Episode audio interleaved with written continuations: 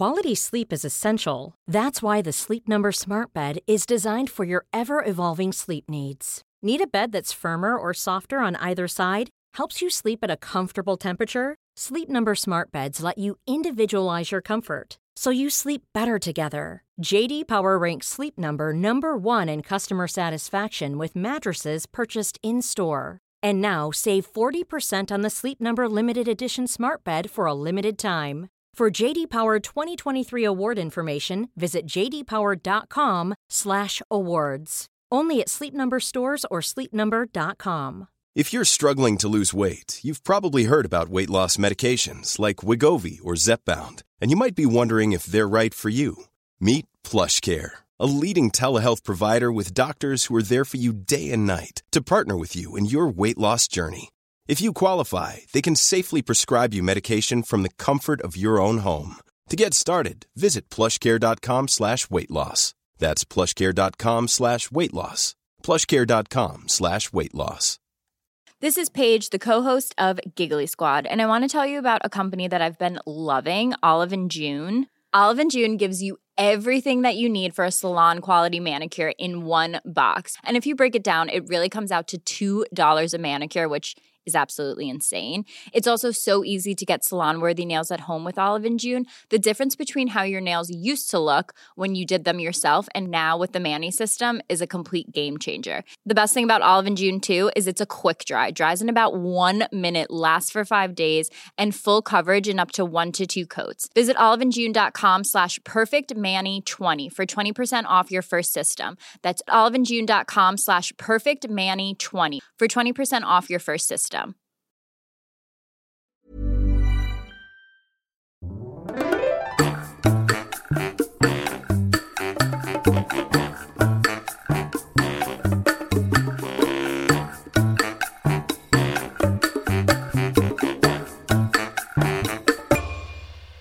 Hola, ¿qué tal? Esto es How to Spanish Podcast. Yo soy David. Y yo soy Ana. Y en este episodio te vamos a hablar sobre la tendencia del minimalismo. Our Patreon community makes this podcast possible. If you would like to support us, go to howtospanishpodcast.com. You can find the links to previous episodes, the study materials and interactive transcripts we offer to our members, as well as many other benefits. Don't forget to check our store. Gracias a nuestros nuevos patrones, Evan, Terry, Jennifer, Teresa, Kevin, Francis, Wade, Maverick, Redmond. ¿Has escuchado alguna vez el término minimalismo? Yo creo que sí, porque está muy de moda últimamente. Pero, ¿qué es? El minimalismo se define primero como un estilo o diseño que es muy simple y que tiene muy pocos elementos. El origen de este término minimalismo está en el arte, pero últimamente se ha vuelto una forma de describir un estilo de vida. En este estilo de vida lo que se busca es eliminar las cosas extra, las cosas que no necesitas en tu vida. Y aunque no necesariamente tiene que ver con cosas o con ah, deshacerte de todo, creo que es muy interesante pensar en el minimalismo como una manera de vivir. Un autor que forma parte de este movimiento importante, que se llama Joshua Becker, dijo que el minimalismo es intencionalmente promover las cosas que te dan alegría en tu vida y quitar aquellas cosas que no lo hacen. Y bueno, la verdad es que hay muchos conceptos erróneos sobre el minimalismo, porque cuando alguien escucha eso, automáticamente piensa en una persona que tiene muy poquitas cosas en una casa completamente vacía. Pero como dijo David, es mucho más que eso, porque no solamente aplica a las cosas que tienes en tu casa, sino a otros ámbitos muy interesantes que vamos a ver. Algunos de estos conceptos erróneos sobre el minimalismo es que es un estilo de vida que tiene reglas muy estrictas. Por ejemplo, nunca puedes comprar más de 10 cosas o nunca puedes tener dos playeras del mismo color o cosas por el estilo. Pero realmente la gente que tiene este estilo de vida crea sus propias reglas. No hay un número determinado de posesiones que debes tener, ni nada por el estilo. En realidad, no se trata del número, sino se trata de prioridades. ¿Qué tipo de cosas tienen prioridad en tu vida y por lo tanto a cuáles les dedicas espacio, tiempo y dinero? Y a primera vista, ¿qué piensan ustedes sobre el minimalismo? Les llama la atención o piensan que es algo como de un culto extraño en el cual las personas se quieran deshacer de todos porque todo lo que hay en la Tierra es demasiado frugal, tiene muy poca importancia. De hecho, en algún principio yo pensaba que el minimalismo era esto. Yo decía, ¿por qué querría vivir en una casa sin cosas? Obviamente esa es mi primera idea del minimalismo y creo que la mayoría de la población lo piensa así. Pero después nos dimos cuenta que no solo es vivir con pocas cosas, es una manera más simple de ver la vida. Y no simple en el, en el sentido de hay que ser aburridos o hay que perder emoción y diversión. No, simple en el sentido en que menos cosas significa una mejor calidad de vida en general. Y como decíamos hace unos momentos, eso suena contracultural, ¿no? Nuestra cultura hoy en día te dice necesitas comprar la almohada Extra Plus para dormir bien, pero la almohada Extra Plus tiene que ir con el colchón Extra Plus doble reforzado. Y si tienes ese colchón, tienes que comprar las nuevas sábanas con la última tecnología en las telas de un algodón importado desde África. Entonces todo eso está en nuestro inconsciente y siempre pensamos que tener más cosas es lo mejor porque es lo que nos va a dar una vida más feliz. Pero ¿cuántas veces no nos ha pasado que compramos cosas y eso no nos hace feliz? O que simplemente hoy en día cambian tan rápidamente que es difícil mantenerse a la vanguardia. Realmente hay otros beneficios según las personas que deciden tomar este estilo de vida. Por ejemplo, menos estrés. Y a mí me ha pasado, no sé si le pasa a todo el mundo, pero en mi caso particular, cuando tengo mucho trabajo, especialmente trabajo creativo que hacer. Por ejemplo, escribir el siguiente podcast que vamos a hacer o algo por el estilo. Si la habitación en donde estoy está llena de cosas y está en desorden, no puedo concentrarme, no puedo hacerlo. Necesito limpiar primero y entonces después crear. Tal vez solamente soy yo, tal vez es mi personalidad, pero en mi caso, muchas cosas sí equivale un poco a estrés. Un beneficio más es obviamente el ahorro. Si no compras tantas cosas, obviamente tienes más dinero. Y con esto no solo significa que vas a tener menos cosas, sino lo que a veces decimos que menos es más, y más en el sentido de calidad. Por ejemplo, si vas a comprar una sola computadora en 5 años o 10 años tal vez, cuando tú hagas esta inversión, vas a haber ahorrado lo suficiente para comprar la mejor computadora del momento y que por lo tanto va a durar muchos más años. Y como habíamos dicho, el minimalismo no solo es quitar cosas de tu casa. Hay muchos otros aspectos en los que es una manera de vivir muy interesante. Es, podríamos decir, una filosofía de vida. Una de las maneras en que podemos aplicar el minimalismo se ve en nuestra agenda. Sí, ¿cuántas veces no te estresas al ver tu agenda llena de mil cosas y mil reuniones y todo lo que tienes que hacer? Y aparte de eso, el tiempo que debes dedicar a tu familia, a tus amigos, etcétera, a veces es muy abrumador. Sí, lo que dicen los minimalistas sobre tener una agenda minimalista justamente es el mismo principio que comentamos. ¿Cuáles son las cosas que te hacen feliz o más bien que te dan mejores sensaciones.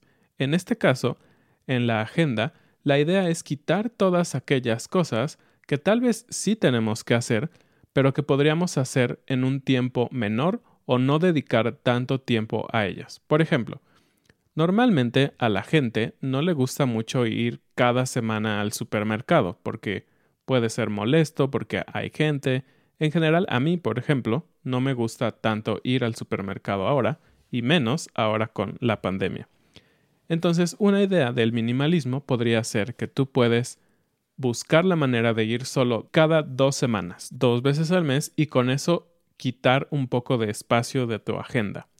Y este tiempo que ahorras, qué mejor que para ocuparlo con tiempo de calidad con tu familia. Creo que nadie se quejaría por tener tiempo extra con tu familia. Y sé que tal vez fue un ejemplo un poco básico o tonto, pero la realidad es que creo que todos podemos buscar espacios de cosas que estamos haciendo y que podemos mejorar para tener tiempo de calidad. Puede ser con la familia, con leer un buen libro que siempre hemos querido, o simplemente en tomar tranquilamente una taza de café o de té mientras escuchas música o algo a que quieres aprender. Otro ámbito de la vida en donde podemos aplicar el minimalismo es en las relaciones. Y me pareció muy interesante pensar en esto. Sí, suena como muy fuerte pensar en voy a ser minimalista con mis relaciones, ¿no? Suena como, ok, tú no vas a ser importante para mí, solo unas cuantas personas, pero tiene mucho sentido. Especialmente si estamos en algún tipo de relación con personas que son generalmente negativas, que no nos apoyan mucho o que son abusivas. En ese caso creo que lo más saludable es buscar eliminar ese tipo de relaciones. Pero bueno, no siempre es posible, ¿no? Por ejemplo, si esa persona es tu jefe. Pero lo que sí podemos hacer es decidir quiénes son las personas a las que queremos dedicarles más tiempo y actuar en consecuencia. Se dice que el promedio de las personas que realmente son cercanas a ti es más o menos cinco personas. Es un número muy, muy pequeño. Otra parte en donde podemos ser minimalistas es en lo digital. No solo las redes sociales son algo que tenemos que reducir para tener una mejor calidad de vida, sino el tiempo que pasamos en el correo electrónico, em, revisando eh, archivos, revisando fotografías, yendo de un dispositivo a otro, tal vez de la computadora a una tablet, al celular. Todos estos dispositivos están creados para ayudarnos, sí, no tenemos duda, pero a veces excedemos el uso de ellos y se vuelve una bola de nieve. Pasas tanto tiempo en ellos que a veces necesitas volver a otro dispositivo para terminar algo que empezaste en otro. Entonces la idea es buscar hacer tu flujo de trabajo o tu flujo de entretenimiento puede ser mucho más sencillo, que no tengas que pasar tanto tiempo entre dispositivos y a veces esto requiere un análisis de cómo estás guardando tus archivos, cómo estás leyendo tus correos. Como decía Ana, tal vez puedes dedicar solamente una o dos horas al día en leer tus correos electrónicos y todo lo que llegue después de ese momento lo lees al siguiente día. Y creo que todo esto se puede englobar también en el área de la energía. Es real que las personas solo tenemos cierta cantidad de energía al día. Y por energía no solamente me refiero a la capacidad de estar despierto y de hacer cosas, sino también a la energía mental. Es cierto que en varias ocasiones algunas cosas consumen nuestra energía mental rapidísimo. Por ejemplo, trabajar, tener que lidiar con personas, con compañeros de trabajo, todo eso está tomando tu energía mental. Pero también tomar decisiones consume tu energía. Los minimalistas también dicen que es importante ser organizado en tu toma de decisiones.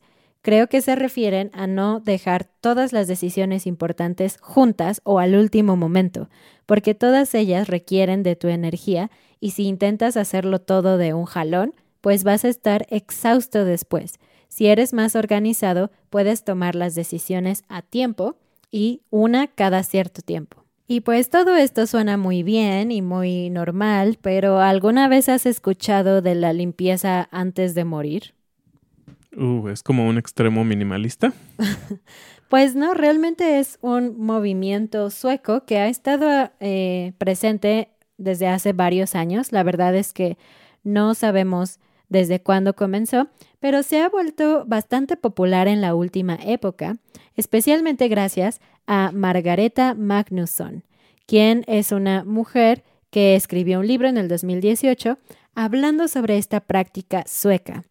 Y el concepto realmente es preparar tu casa y tus posesiones para el momento en que tú mueras. Y parece un poco... Ah, no sé, fuerte o intenso, algo que a la gente tal vez no le guste mucho escuchar. Pero ella tiene un punto, y bueno, supongo que los suecos tienen un punto. Ellos dicen que si tenemos cosas en la casa que no queremos que otras personas vean y por eso las escondemos en un closet cuando tenemos visitas y no necesariamente porque nos avergüencen, simplemente porque son cosas que no queremos ver porque quizás no son muy bonitas o no son muy útiles. Si tienes esas cosas ahora, ¿por qué querrías que la gente las vea cuando tú te mueras? Mejor, sácalas, tíralas a la basura. Algo que Magnusson, esta escritora, dice es que es una buena práctica intentar regalarle cosas a tu familia mientras todavía estás vivo. Ofrecer algunas cosas como, ay, ¿quieres esto? Y si ellos no lo quieren, ahorita que estás vivo, es lo más probable es que cuando mueras tampoco lo van a querer, así que es una buena señal de que ese objeto es mejor deshacerse de él. Entonces, esto del minimalismo solo es para gente extraña que no quiere guardar cosas, para gente pobre que no puede comprar muchas cosas, pues les vamos a dar tres datos muy interesantes sobre personas que tenían esta filosofía. Tal vez algunos de ellos no sabían que existía este concepto, porque fueron en épocas antiguas y otras personas tenían claro que sí era este concepto. El primero del que voy a hablarles es de alguien muy conocido en nuestra era, y es Steve Jobs, el creador y CEO de Apple. Esta manera de vivir y de ver la vida de Steve Jobs lo imprimió o lo puso en sus productos, en la manera en que él pensaba sobre cómo debería de ser la experiencia entre un usuario y un sistema. Y este es un poco un debate que se tiene a veces entre usuarios de Android y iOS. Algunos usuarios de Android dicen que iOS o el sistema de Apple es un poco aburrido, es un poco plano, es un poco simple, y creo que sin duda es lo que quiere lograr Steve Jobs. Pero también su casa era así. Se cuenta que en la casa de Steve Jobs no había casi nada. Prácticamente había un, un sillón, una silla, una lámpara y una cama o algo así. Pero, claro, de la mejor calidad. Y en lo que había dentro de la casa de Steve Jobs, que esto lo, lo relata uno de los CEOs de Apple, John Scully, había una fotografía muy especial. Y era una fotografía de Albert Einstein. Como dijo Ana, solo tenía muy pocos objetos en su casa, pero llamaba la atención de esta fotografía. Primero porque él era muy fanático de, Einstein por todo lo que él creó, obviamente, pero algo que tampoco sabíamos es que Einstein en alguna parte de su vida, también tomó el minimalismo como parte de su vida, y creo que estoy seguro que él no sabía que existía este movimiento del minimalismo, pero lo hizo a su manera. Se dice que tenía muy poca ropa, que regalaba la mayor parte de su dinero y que vivía de forma muy simple, aunque decidía gastar su dinero en las cosas que le gustaban, como cigarros, café e instrumentos musicales. Y el último que vamos a mencionar es Leonardo da Vinci. Él decía que la simpleza era la mayor sofisticación. Era considerada una persona muy simple y además muy generosa, a la que le gustaba alimentar a todos sus amigos, fueran ricos o pobres. Y hay personas que han sido totalmente extremas, por ejemplo, Andrew Hyde. Y él en 2010 se hizo famoso porque tuvo un proyecto minimalista en el que dijo que solo tenía 15 cosas solo 15 posesiones, entre ropa, eh, un iPad, un teléfono y algunas cosas como cargadores que necesitaba. Imagínate si solo pudieras conservar 15 de las cosas que tienes actualmente. ¿Qué cosas elegirías? Eso incluye ropa exterior, ropa interior, tecnología y los accesorios necesarios para la tecnología, como dijo Ana, los cargadores. No puedes decir, ok, el iPad y su cargador es una cosa. No, el iPad es una cosa, su cargador es otra cosa. Nosotros simplemente con las cosas que necesitamos para el podcast ya tenemos casi 15 cosas. Tendríamos que estar sin ropa todo el tiempo. y en nuestra investigación nos encontramos un concepto bastante interesante.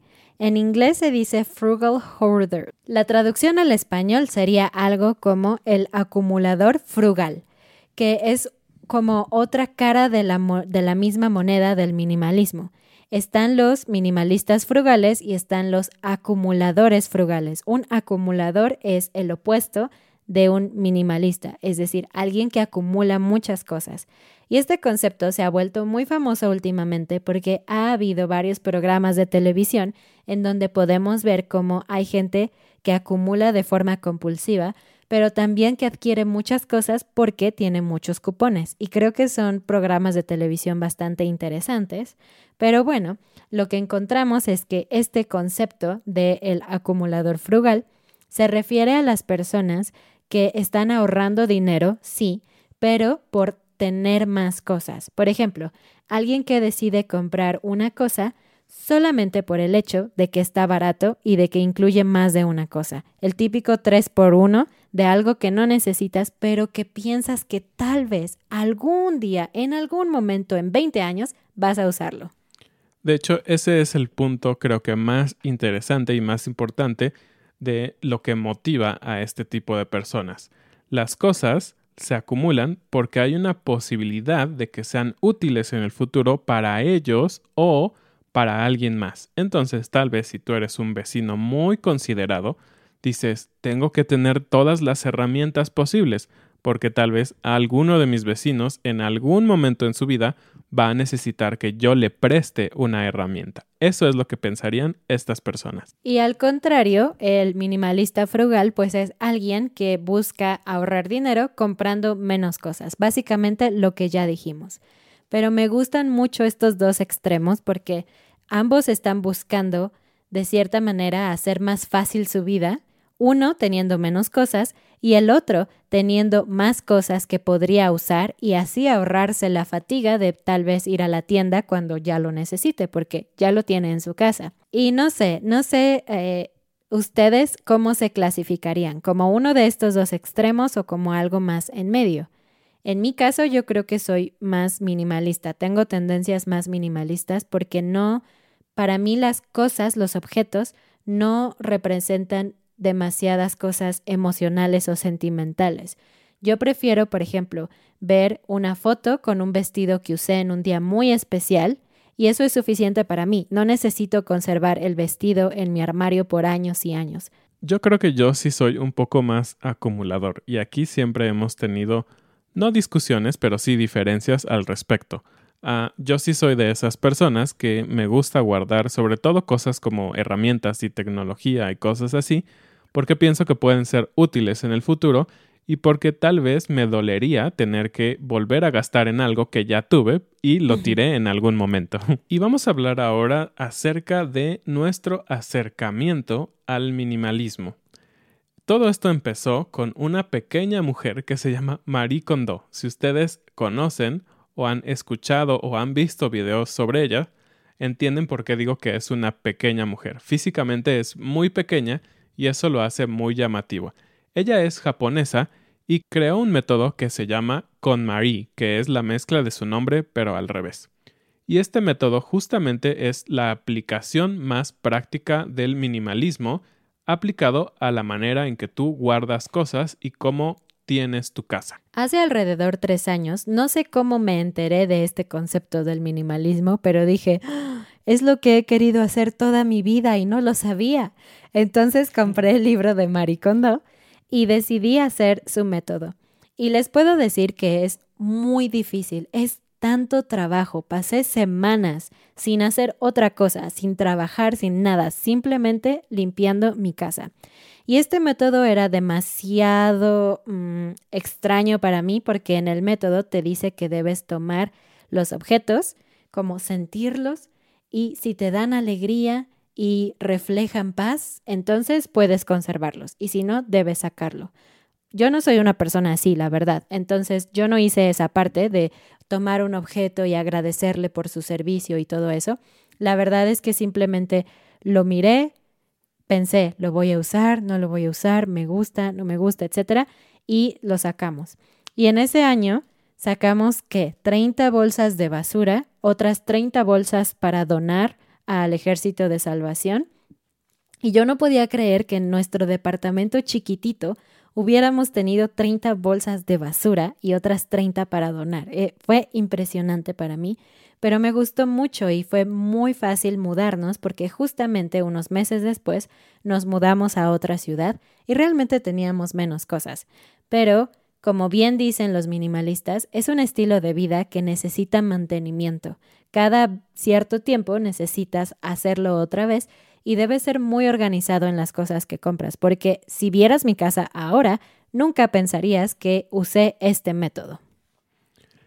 Y claro, cuando Ana aplicó este método, hubo algunos problemas, porque, como ya dijimos, yo no soy el más minimalista del mundo y obviamente siempre estoy dispuesto a aprender cosas nuevas y sobre todo cuando son ideas que tiene Ana me parecen muy interesantes. Y discutimos muchas cosas, hablamos sobre los beneficios, sobre por qué sí, por qué no. Y no les voy a mentir, yo fui la persona que tardé más en decidir qué cosas tirar o no. Obviamente Ana hizo la mayor parte de la casa y me dijo, tú solo tienes que decidir sobre estas cosas, que principalmente eran cosas mías, y cables y todo eso como lo que hablamos hace un momento. Y para mí fue sumamente difícil deshacerme de muchas cosas. Y para ella fue mucho más fácil. Entonces, tal vez yo decía, eh, voy a tirar 10% de las cosas. Diana decía, no, tienes que tirar más, vuelve a revisarlo. Entonces tenía que hacerlo otra vez hasta que llegábamos a un punto medio en las cosas que íbamos a tirar. Pues con esto terminamos este episodio sobre cultura general del minimalismo. Es un concepto tan, tan interesante, pero tan difícil de aplicar. Como dijo Ana, si no lo haces continuamente, jamás vas a poder seguir adelante con este proceso. ¿Ustedes qué piensan? ¿Les gusta esto? ¿No les gusta? ¿Les parece una pérdida de tiempo o creen que es algo realmente útil? Yo creo que, sinceramente, encuentras algo de paz en un lugar mucho más limpio, a un lugar mucho más lleno de cosas. Y lo digo para mí mismo, es algo que quiero seguir haciendo, pero es muy difícil. Y ahora vamos con la frase del día. Y la frase del día es... Por donde ve la suegra, o más bien limpiar por donde ve la suegra. La suegra es la mamá de tu esposo o tu esposa. Así que cuando decimos esta frase, quiere decir que no vas a limpiar correctamente, simplemente vas a limpiar las partes que las visitas van a ver.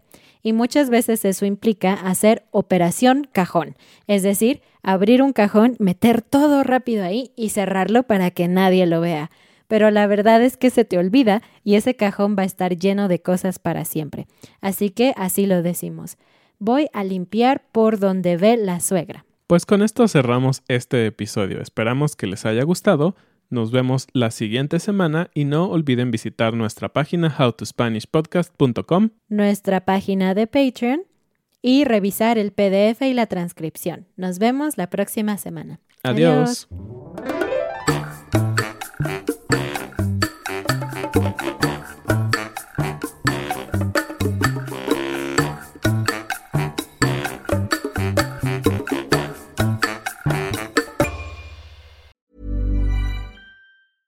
A lot can happen in the next three years. Like a chatbot may be your new best friend. But what won't change? Needing health insurance. United Healthcare Tri Term Medical Plans are available for these changing times. Underwritten by Golden Rule Insurance Company, they offer budget friendly, flexible coverage for people who are in between jobs or missed open enrollment. The plans last nearly three years in some states, with access to a nationwide network of doctors and hospitals. So, for whatever tomorrow brings, United Healthcare Tri Term Medical Plans may be for you. Learn more at uh1.com. Mom deserves the best, and there's no better place to shop for Mother's Day than Whole Foods Market. They're your destination for unbeatable savings, from premium gifts to show stopping flowers and irresistible desserts. Start by saving 33% with Prime on all body care and candles. Then get a 15 stem bunch of tulips for just $9.99 each with Prime. Round out Mom's menu with festive rose, irresistible berry chantilly cake, and more special treats. Come celebrate Mother's Day at Whole Foods Market.